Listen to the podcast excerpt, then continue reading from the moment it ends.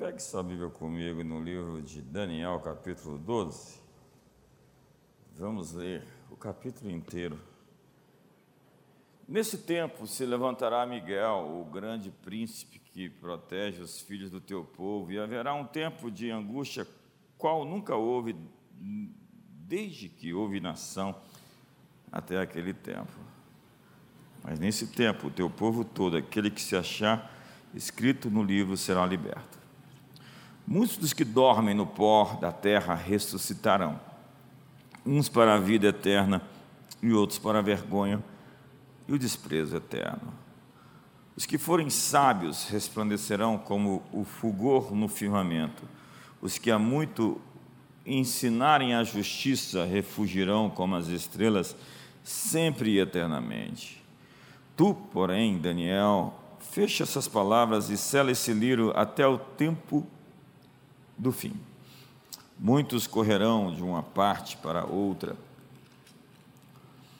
e o conhecimento, a ciência se multiplicará.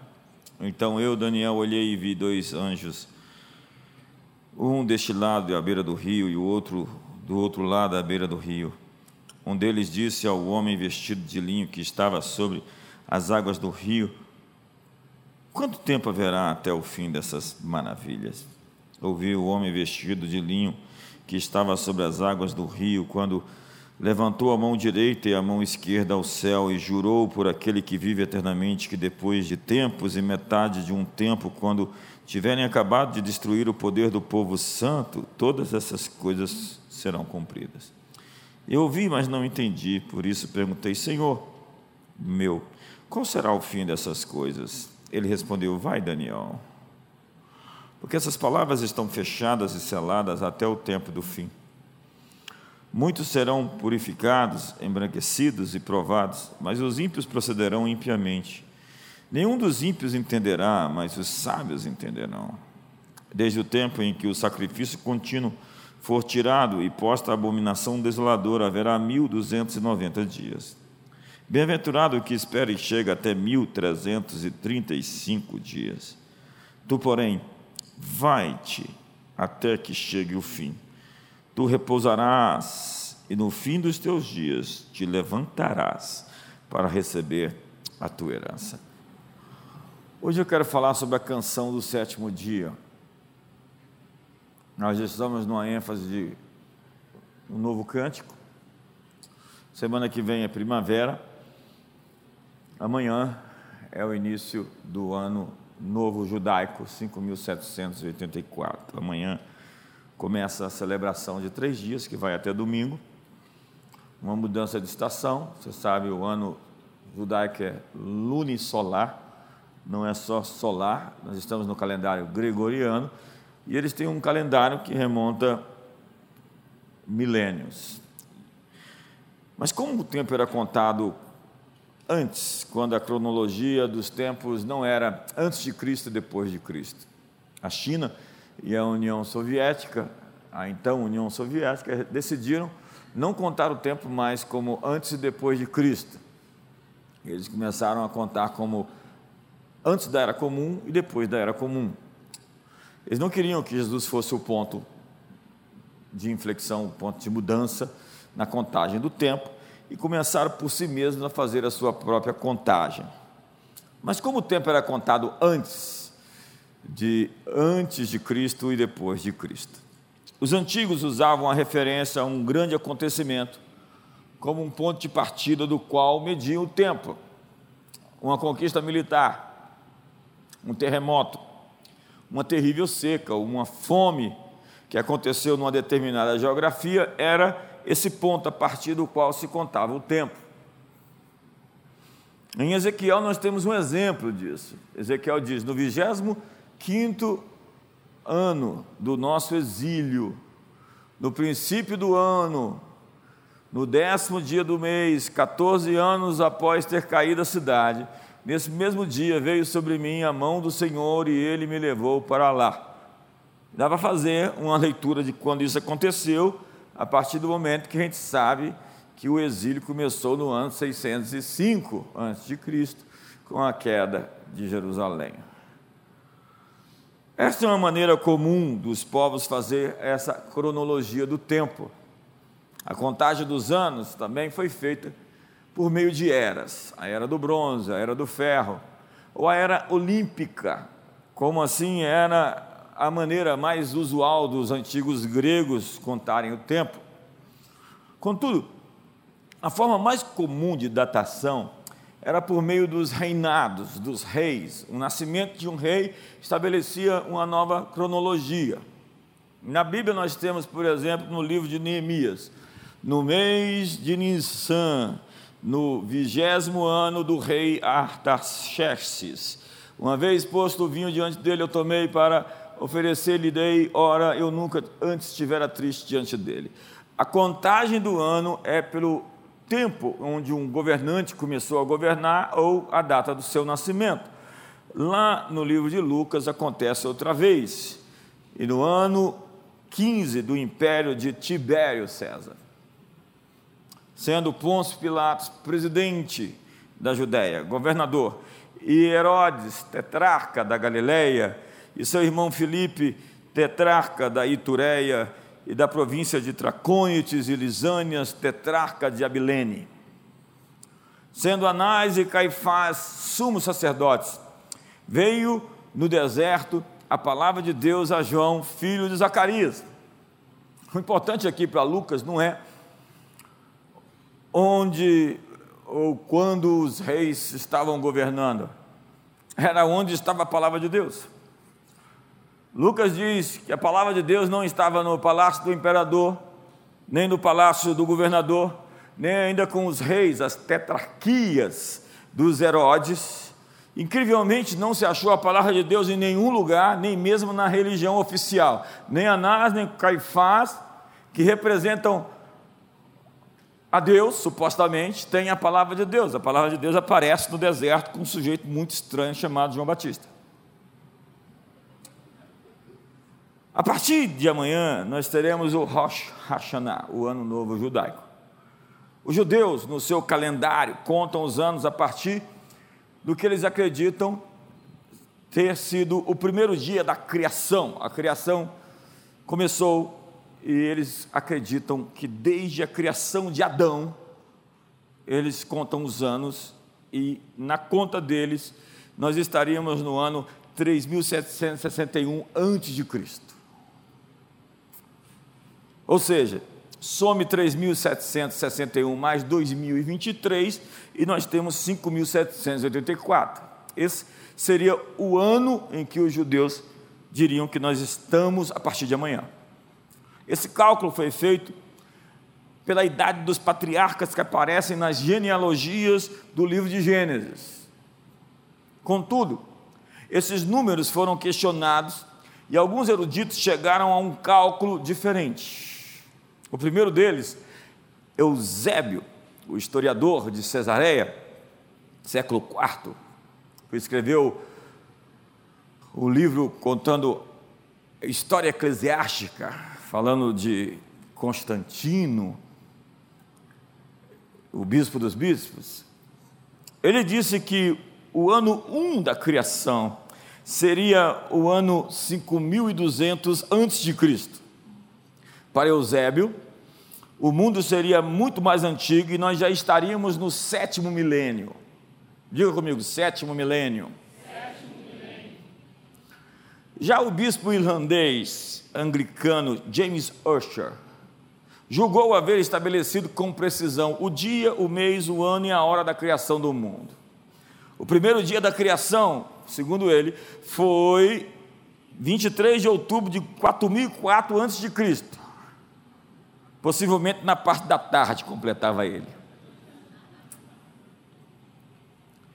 Isso foi escrito no ano 1650, ou seja, no século 17, baseado em uma somatória das idades dos patriarcas e profetas na Bíblia. E a sua descoberta ficou mais conhecida por ter sido incluída na tradução do rei James, a tradução King James.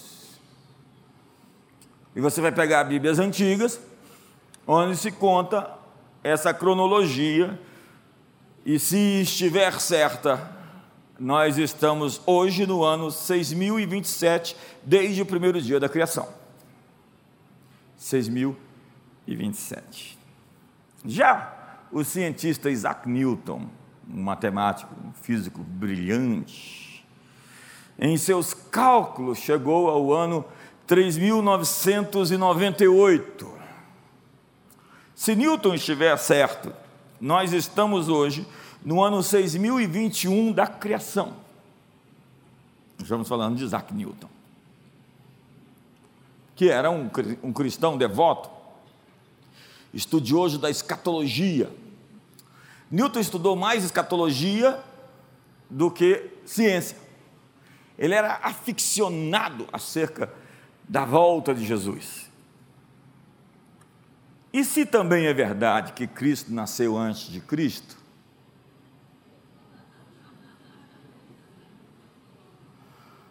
Entenda, nós estamos no calendário gregoriano. E há aí uma, uma questão de dois, três ou quatro anos de diferença. Entenda que antes nós tínhamos o calendário juliano. Tivemos uma série de calendários na história. E hoje estamos em 2023 do calendário gregoriano. E se Jesus nasceu no ano 4, 3 ou 2 antes de Cristo, é certo que a data da sua ressurreição, morte e ressurreição, está apenas a seis ou sete anos para fazer dois mil anos de aniversário.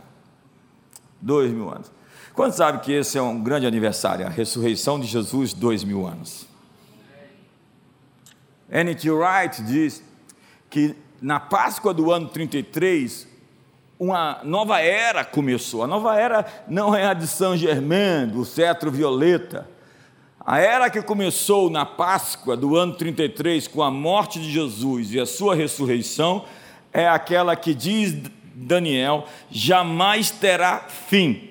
Em 10 mil anos, Jesus estará no trono governando o universo. Quantos estão comigo aqui?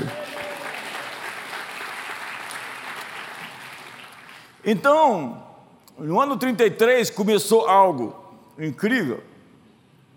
E se de fato nós estamos há apenas seis, sete anos desses dois mil anos da morte e ressurreição de Jesus, nós estamos entrando no sétimo milênio.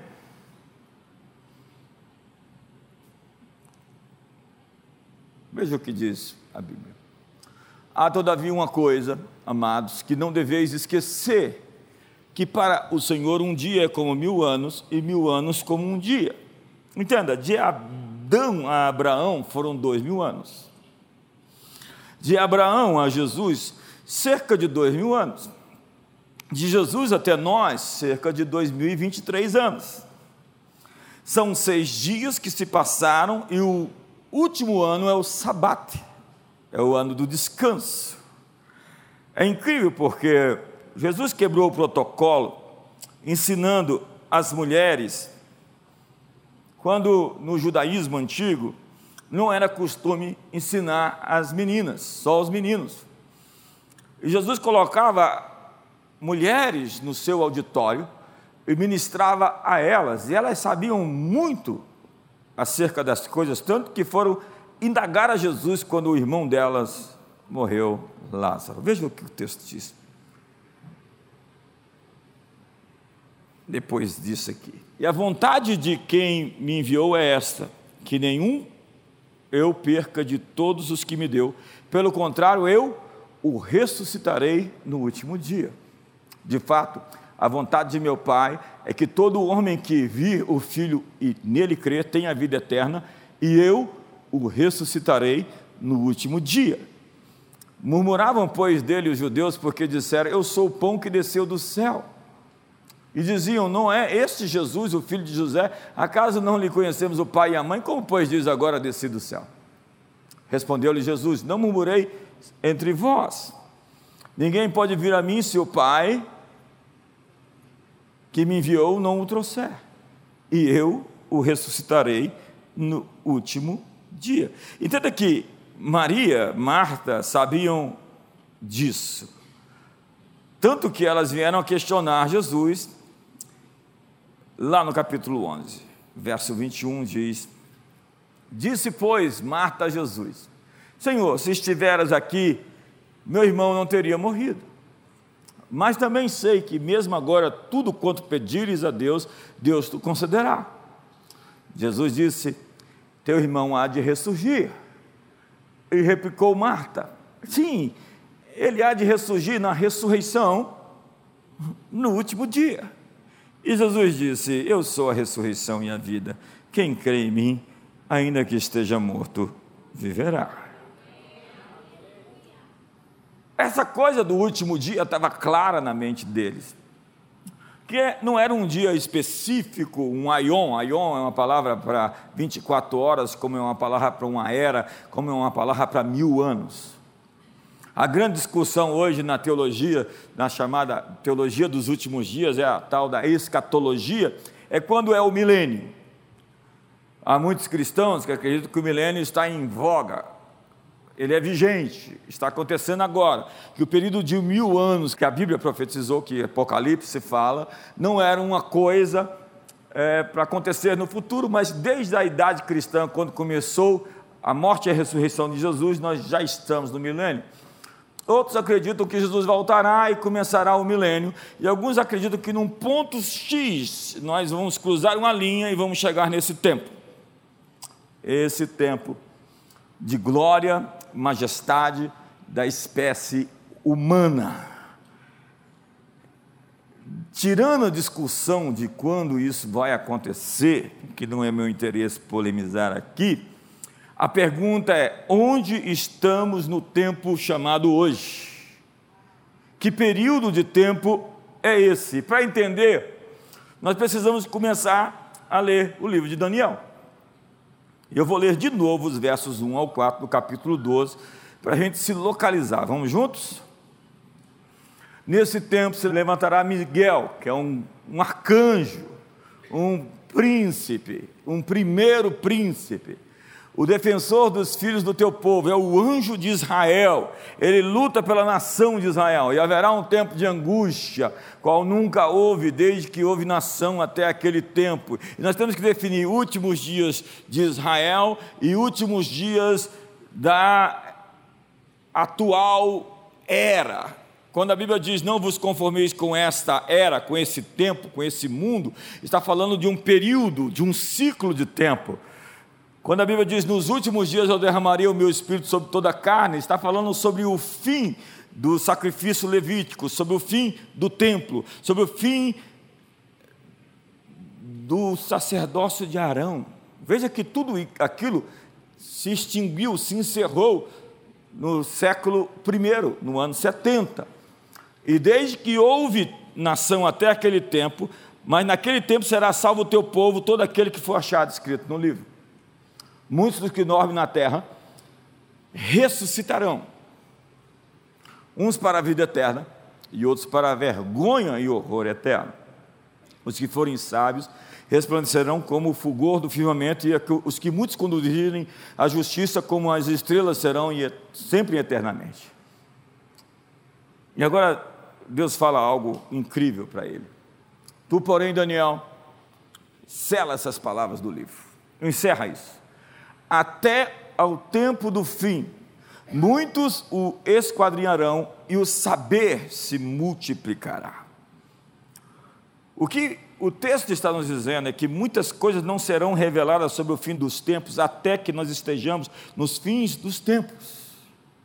Os selos foram fechados. Um livro selado é um livro lacrado, onde ele não consegue ser aberto, ele fica como que zipado.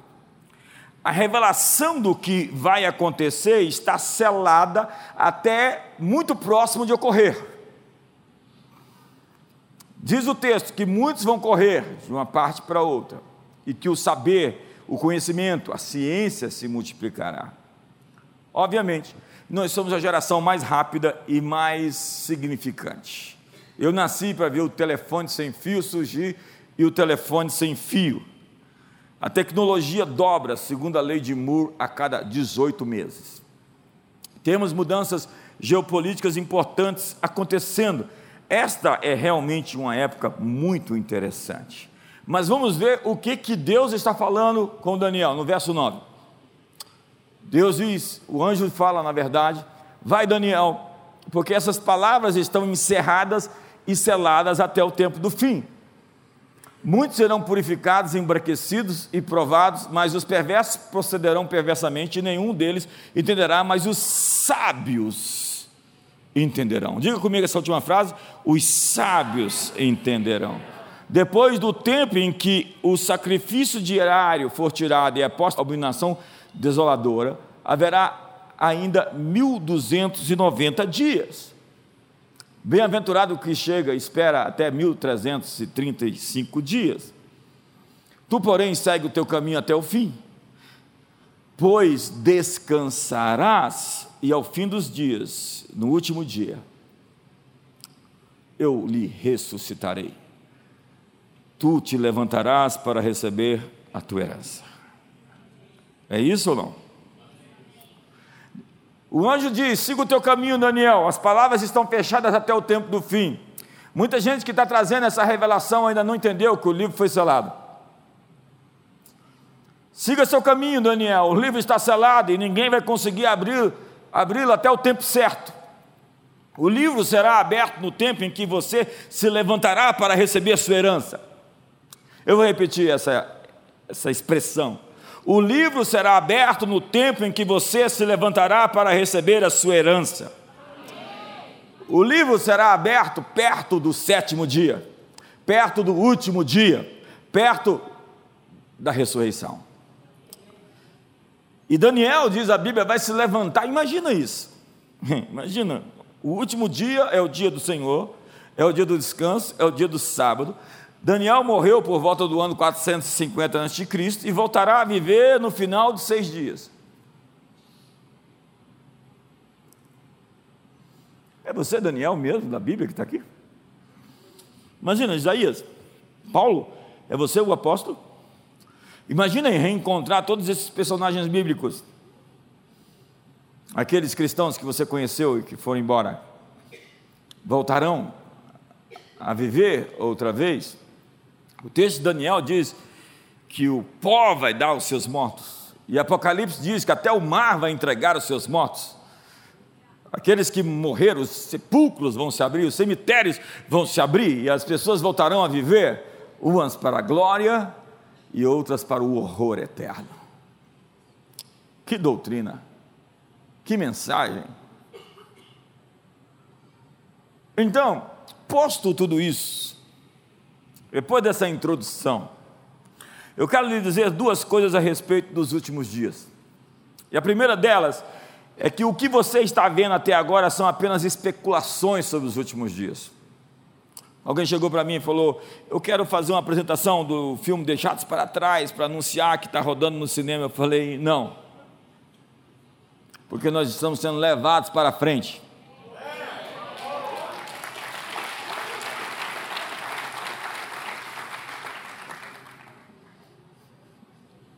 Veja se seu irmão está assustado com o pregador da noite.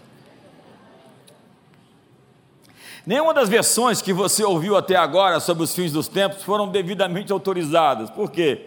A ordem de Deus a Daniel é selar o livro até o tempo do fim. Somente quando ele abrir o livro, nós saberemos e veremos claramente. Obviamente, temos um texto singular lá no livro de Apocalipse.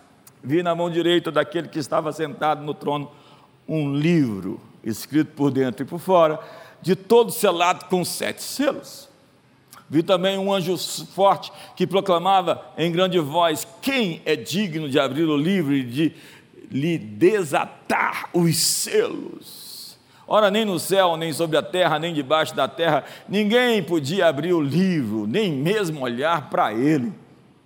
E eu chorava muito porque ninguém foi achado digno de abrir o livro, nem mesmo de olhar para ele. E disse-me um dos anciões: Não chores.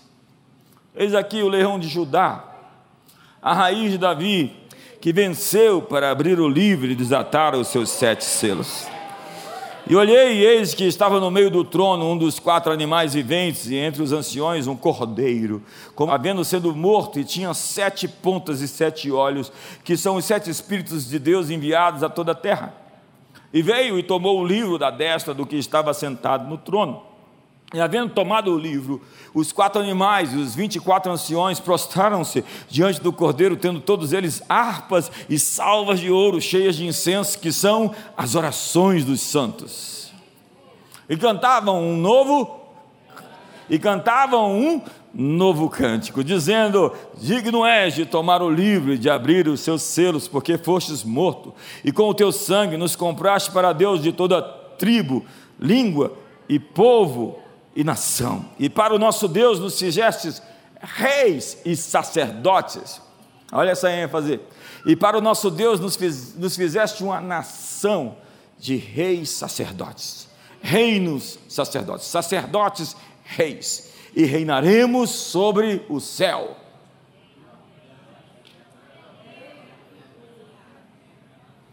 Os mansos herdarão o céu Ah, tá.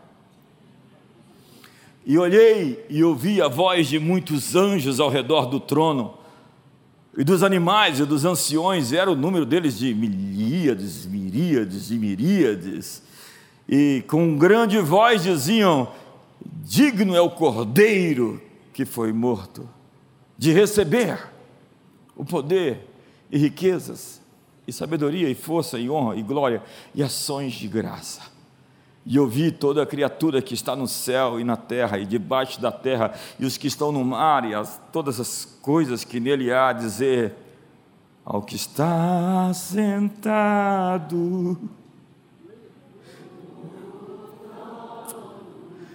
E ao Cordeiro seja o louvor, seja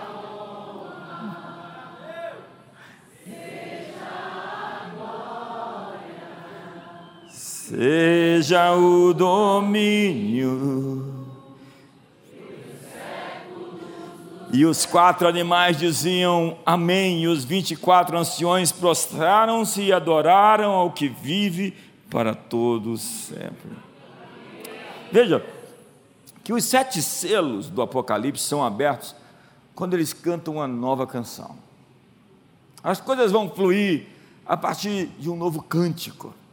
Quando o livro se abrir, é que nós vamos entender o que está escrito ali, que tem muita gente que já disse que entendeu tudo e não sabe nada. É incrível essa gente que já descortinou, já entendeu o Apocalipse inteiro. Eu sempre fui tentado a escrever um livro sobre o futuro, mas como eu tenho mais dúvidas do que certezas, eu estou esperando o selo se abrir para me pronunciar.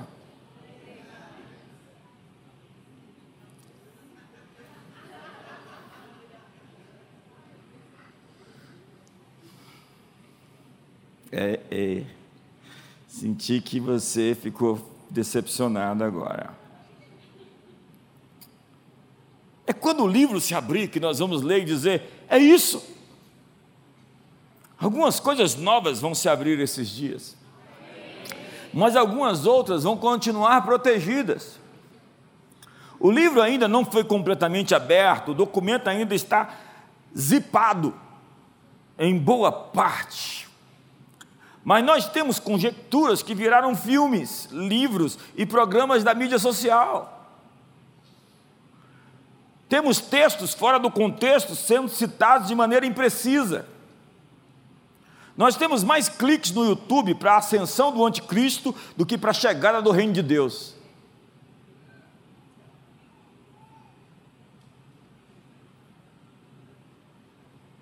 A cobertura do trauma, da dor, da tragédia, ganha muito ibope. Os sete chifres da besta, as 70 semanas de Daniel, os dez dedos da estátua. Eu já estudei todas essas coisas, mas não fui chamado para ativar seu medo. Nem para trabalhar com especulações e conjecturas. O que eu estou fazendo é plantando uma semente de fé de que nós podemos criar nesse mundo um ambiente para que o mundo de Deus venha e nos encontre. Meu chamado é construir fé para o que Deus está fazendo. O que o inimigo está fazendo vai desabar a qualquer hora, porque o mal não é sólido. O mal vai derreter outra vez, mais uma vez, outra vez, de novo. Pense há 100 anos atrás, voltemos um ciclo. O mundo é, o tempo é um espiral, hélio coloidal, como um caracol. Ele não é direto, reto, linear, nem tampouco fica ali voltando para o mesmo ponto. Não, ele tem uma dinâmica, ele vai seguindo, mas ele deixa marcas na história. Se você conseguir entender o padrão do que aconteceu no passado, os padrões do passado vão revelar para você o futuro. Quantos estão comigo? E quando nós voltamos para 1923, 100 anos, vamos colocar uma margem de 6 anos para frente, 6 anos para trás, 6, 7 anos para frente, 6, 7 anos para trás. O que nós vamos encontrar? Qual é o mundo que nós vamos ter? Qual é o retrato da humanidade em 1923? Estamos na Primeira Guerra. A propósito, não era a primeira, era a Grande Guerra. Ninguém ousaria dizer que ia acontecer de novo. Até a Segunda Guerra era a Grande Guerra. Estamos em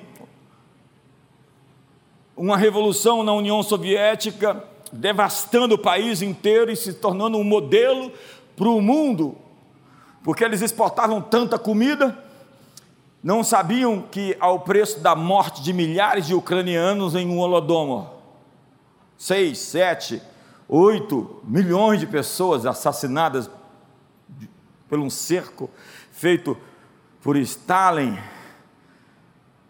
e ainda era o milagre econômico soviético. Até que a máscara caiu, até que se revelou os crimes de Stalin e se descobriu o que de fato estava acontecendo. Temos o crash da Bolsa de Valores em 1929, onde americanos fizeram fila em todo o país para pegar comida, porque eles estavam com fome. O mundo antigamente não é um mundo tão positivo, tão bom como a princípio se nos parece. E surge o nazifascismo e emerge uma grande besta que vai levar o mundo de volta à insanidade de uma guerra mundial.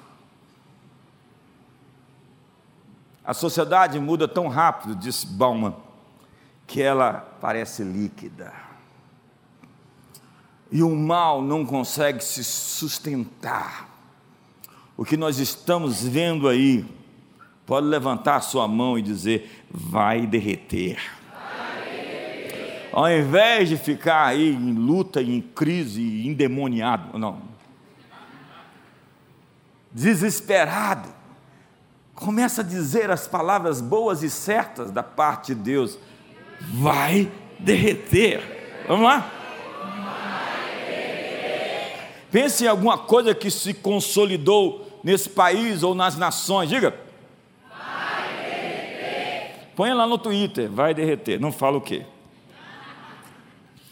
Tem uma geração onde Deus dirá para abrir o livro é a festa do livro aberto. O que é a festa do livro aberto, senhoras e senhores? Vocês que são pessoas bíblicas, bem treinadas, que amam a verdade de Deus, obreiros que não têm do que se envergonhar, que manejam bem a palavra da verdade. A festa do livro aberto é a festa de tabernáculos.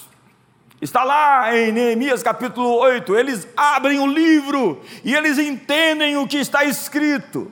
Esdras, Neemias, e eles começam a chorar, chorar, chorar, e o desespero é tão grande que Neemias se levanta e fala: Para de chorar, porque esse dia é um dia de alegria. Comam gorduras e carnes gordurosas e celebrem esse dia novo. E eles de repente descobrem que estavam em tabernáculos e começam a mostrar, montar eh, cabanas. Aí eu lembro do texto de Pedro, que quando Jesus se transfigurou, ele falou: Vamos fazer três cabanas. Não, não é hora, Pedro, de fazer cabana. É hora de Jesus se revelar, se transfigurar e se mostrar como o rei dessa era, como o rei da próxima era, como o rei de todas as eras, como o Senhor desse século e Senhor do século vindouro, como o Senhor dos senhores, como o rei dos reis, como aquele que era, que é e que há de vir.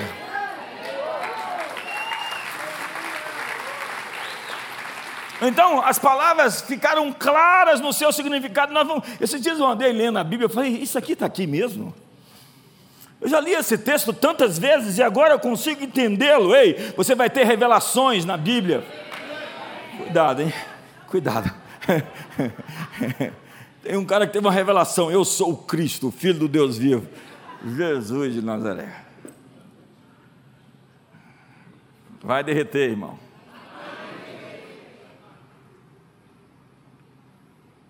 E a segunda coisa que eu quero lhe falar, que eu já estou aterrizando, eu estou começando, na verdade, domingo continua.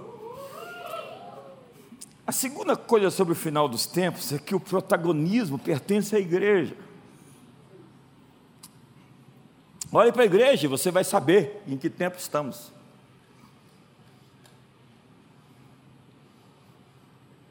Disse João em Apocalipse: Eu vi a noiva se adornando. Jesus veio buscar uma igreja cuja cabeça está em proporção ao corpo. Não é uma igreja raquítica, miserável, prostituída, fraca e vendida. Está emergindo um povo aí, você está vendo? Você começou a perceber que tem uns crentes surgindo aí que não brinca de ser crente?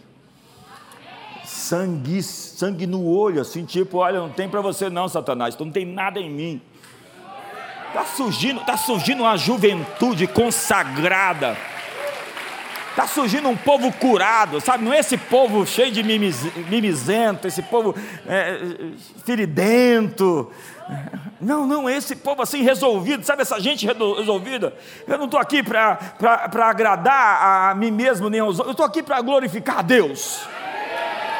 Estou aqui para exaltá-lo. Sabe, eu tinha um amigo que morreu, e eu falei, por que, que esse sujeito que anda no profético, no apostólico, se move em Deus, foi embora? E aí eu fico pensando em Elias, que foi embora antes do jogo terminar. Essa é uma era de decisão, nós estamos no vale da decisão, esse é um tempo de julgamento. E o mal vai derreter. E os crentes que, não se posicionarem, não vão conseguir suportar a pressão da era do tempo. A ênfase, o protagonismo está sobre você. O reino de Deus, o evangelho do reino de Deus será pregado em toda nação, tribo, raça, língua, povo, então virá o fim. Quando chegou o dilúvio? Quando? Quando a arca estava? Deus não deu uma data para o dilúvio vir. A arca ficou pronta, o dilúvio chegou. Quando Jesus vai vir? Quando a igreja estiver pronta.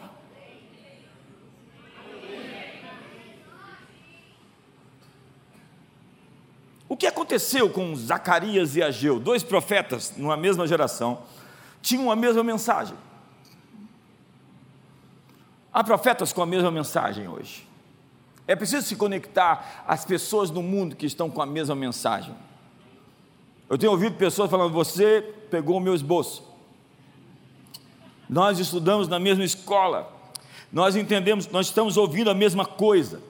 A mensagem de Zacarias, a mensagem de Ageu era a construção da casa. Diga, construção da casa. O profeta disse: Vocês vieram a Jerusalém para reconstruir a casa. E agora vocês estão atrás do seu próprio negócio, do seu próprio projeto pessoal, da sua própria família, do seu próprio ministério. O profeta diz às pessoas que tudo está dando errado porque as pessoas não estão dando a Deus o que ele deseja. E ele diz a seguinte expressão: considere seus caminhos. Tem gente que está por conta própria, porque está tentando edificar algo para si.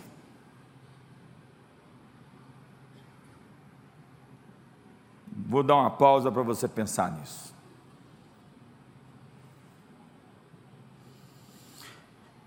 Se sua vida não vai bem, é porque você está pensando somente em você. Deus está dizendo: construa minha casa. É uma casa de pedras vivas, onde Deus quer habitar. O antídoto do mundo é a minha casa.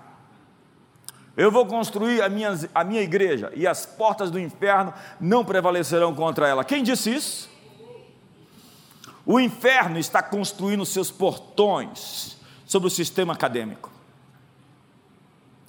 O inimigo tomou o controle da educação e ele está conduzindo uma nova geração à perdição. Vai em qualquer universidade, qualquer faculdade, você vai ver as portas do inferno estão lá. Uma nova geração de graduados universitários assumiram o controle da cultura e eles carregam a agenda woke. Eles dizem: Nós despertamos. E hoje eles estão no judiciário. Hoje eles estão no Ministério Público. Hoje eles estão nas esferas da sociedade, nas academias. O inferno construiu seus portões nas emissoras de televisão e nos seus canais de streaming.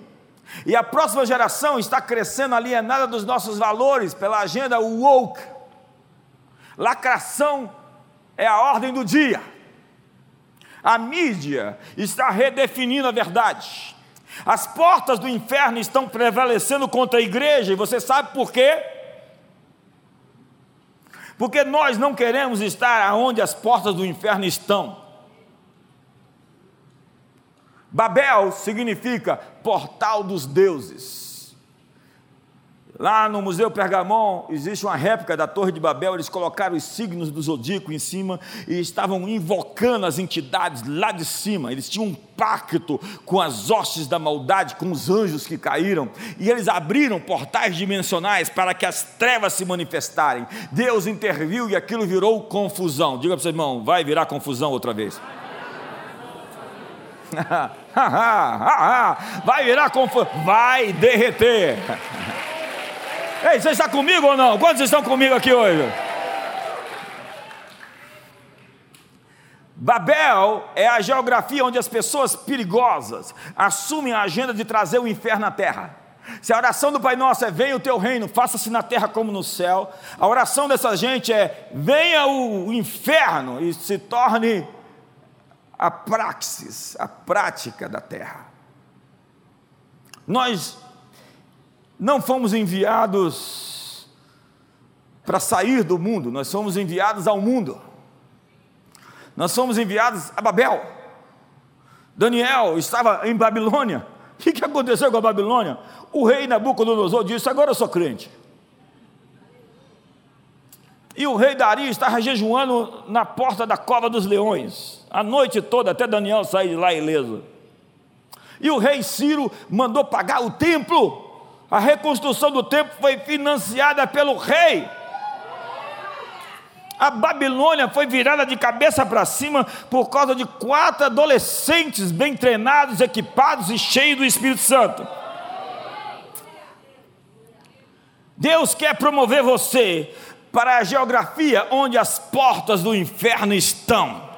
Ei, ei, senhoras e senhores, nós vamos comissionar você para as portas do inferno essa noite.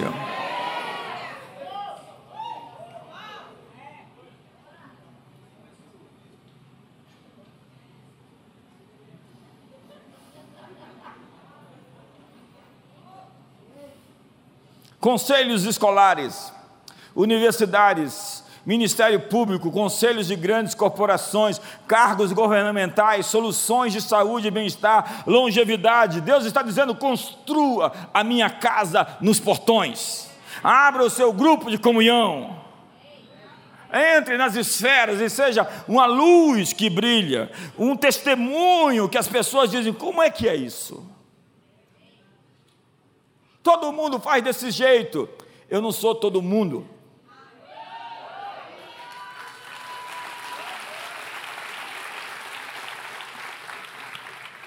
Quando Saul era um cara legal, a gente já teve esse tipo de gente aqui, né? Era gente legal.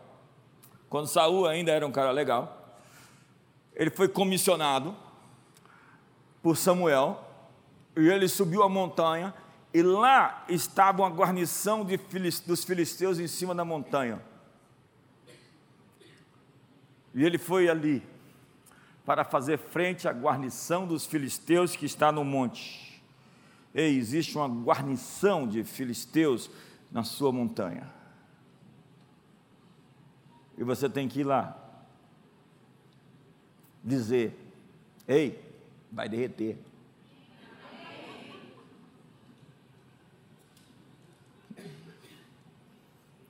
Ageu disse, o profeta: Farei abalar as nações e tornarei mais gloriosa a casa da minha glória. Veja a associação entre tremor, crise, conflito, batalha, luta e a glória da minha casa será maior. Quando o mundo começar a tremer, fala: Deus vai manter de pé aquilo que está fixado, firmado nele. Os que confiam no Senhor são como monte de Sião que não se abala, mas permanece para sempre. Então, se a crise chegar, se aproveite, porque você vai se enriquecer com ela. Se a crise chegar, acredite, é nesse momento que vai aparecer o seu noivo, a sua noiva, cheia do Espírito Santo, bem quebrantado e convertido.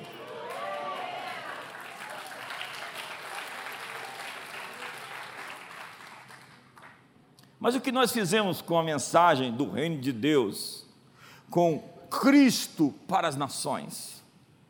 Esses apocalípticos pregam o anticristo. E eu fui conferir o livro de Apocalipse sobre o que é afinal. Vamos ver? Revelação do anticristo que Deus deu para.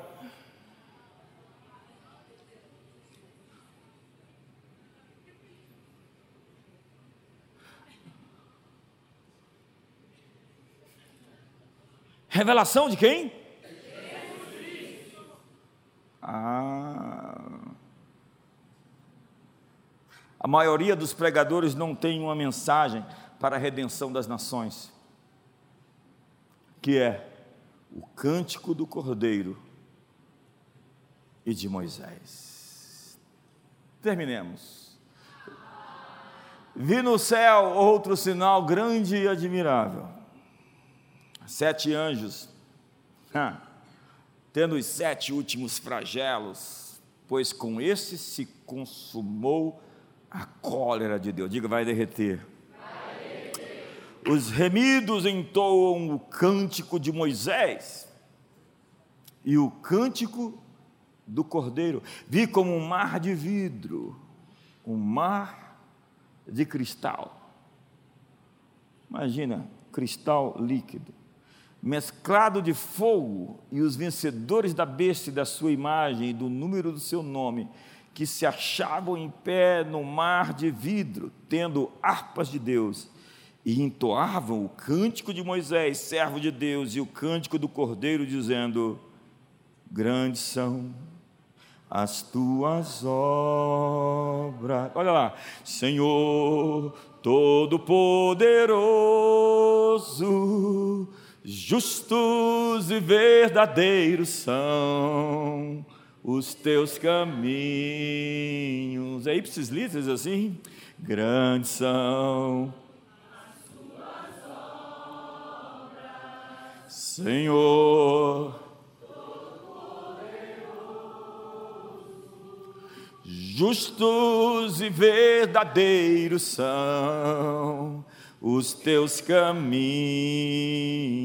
Fique de pé e diga: Ó oh, Rei das Nações, quem não temerá, quem não glorificará teu nome? Ó Rei das Nações, quem não te louvará? Pois só teu nome é santo,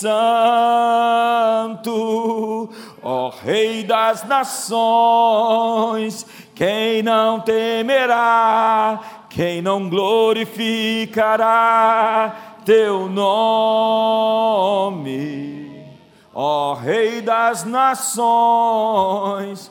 Quem não te louvará, pois só teu nome é santo. Vamos cantar a canção inteira. Todas as nações, todas elas. Será que o Brasil está na lista aí? e adorarão diante de ti. Pois os teus atos de justiça se fizeram. Deixa o texto aí para a gente ver, está cantando a Bíblia, olha só o que diz: Todas as nações virão e adorarão diante de ti, pois os teus atos de justiça se fizeram manifestos. Levante as suas mãos hoje, feche seus olhos e diga: Ó oh, Rei das Nações,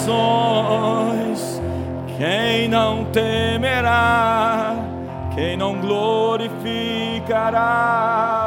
teu nome.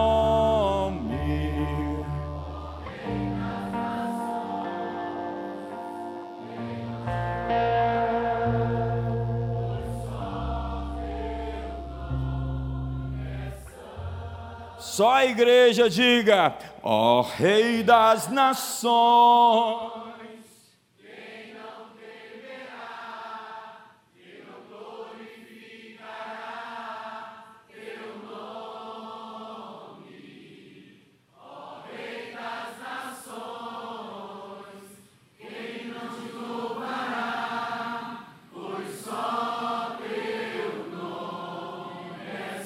Olha só, olha só o que acontece, para finalizar. O que acontece? Agora pode dar um fundo musical aí.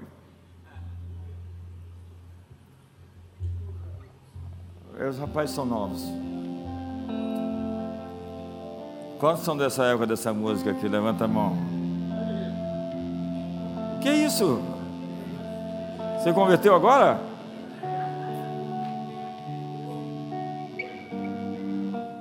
Olha só o que acontece depois dessa canção. Depois dessas coisas, diga, depois dessas coisas. Olhei e abriu-se no céu o santuário do tabernáculo do testemunho. E os sete anjos que tinham sete flagelos saíram do santuário, vestidos de linho puro e resplandecente, cingidos ao peito com cintas de ouro então um dos quatro seres viventes deu aos sete anjos sete taças de ouro cheias da cólera de Deus que vive pelos séculos dos séculos. O santuário se encheu de fumaça, procedente da glória de Deus e do seu poder, e ninguém podia penetrar no seu santuário enquanto não se cumprissem os sete flagelos dos sete anjos. Pai, essa noite nós estamos aqui porque somos o povo de uma nova canção. O povo que canta a redenção das nações. Onde toda tribo, raça, língua e povo estará perante ti naquele dia para celebrar o teu nome. Sabemos que o mal existe, bestas, anticristos, falsos profetas. Não simplesmente negamos a realidade de que existe um movimento tentando suplantar, perseguir tua igreja. Mas nós voltamos dois mil anos atrás. Os imperadores romanos tentaram isso. Décio Diocleciano, Trajano, Nero, e disse Tertuliano: o sangue dos mártires é a semente que faz o evangelho florescer. Estamos aqui dois mil anos depois, e estaremos daqui a cinco mil anos. E muitos dos que, dos que dormem, muitos que vivem estarão dormindo, mas sabemos que quem confia, quem crê em Ti, receberá a coroa da vida a vida eterna. E o Senhor o ressuscitará no último dia. E esse dia está tão próximo, tão perto. E nós queremos nos manter fiéis e leais, com o desafio de construir a tua casa,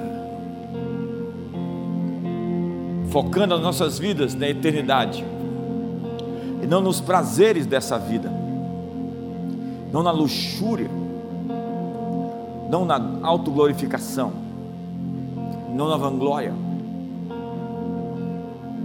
Guarda-nos de fincarmos nossas forças sobre o fundamento que não permanece. Hoje estamos oferecendo ao Senhor uma nova canção. Celebramos o teu nome, Jesus. Abraça a pessoa do seu lado e ore com ela.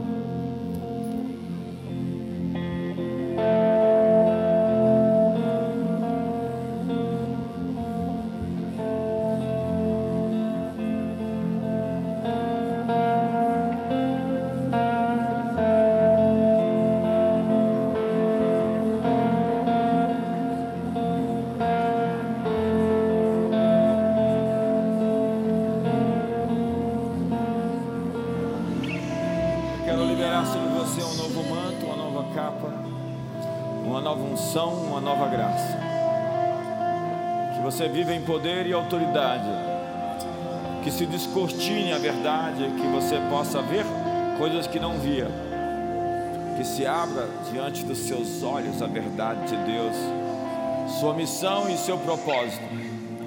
E eu lhe comissiono para os lugares altos, para as esferas, para as montanhas, para o lugar onde o diabo colocou os seus portões, e que você seja uma testemunha na Babilônia você seja ungido e revestido com graça e com poder, e você tenha uma vida de vitórias, e que o amor de Deus, a graça de Jesus e a comunhão do Espírito Santo seja sobre a sua vida. Uma ótima noite, uma ótima semana a todos.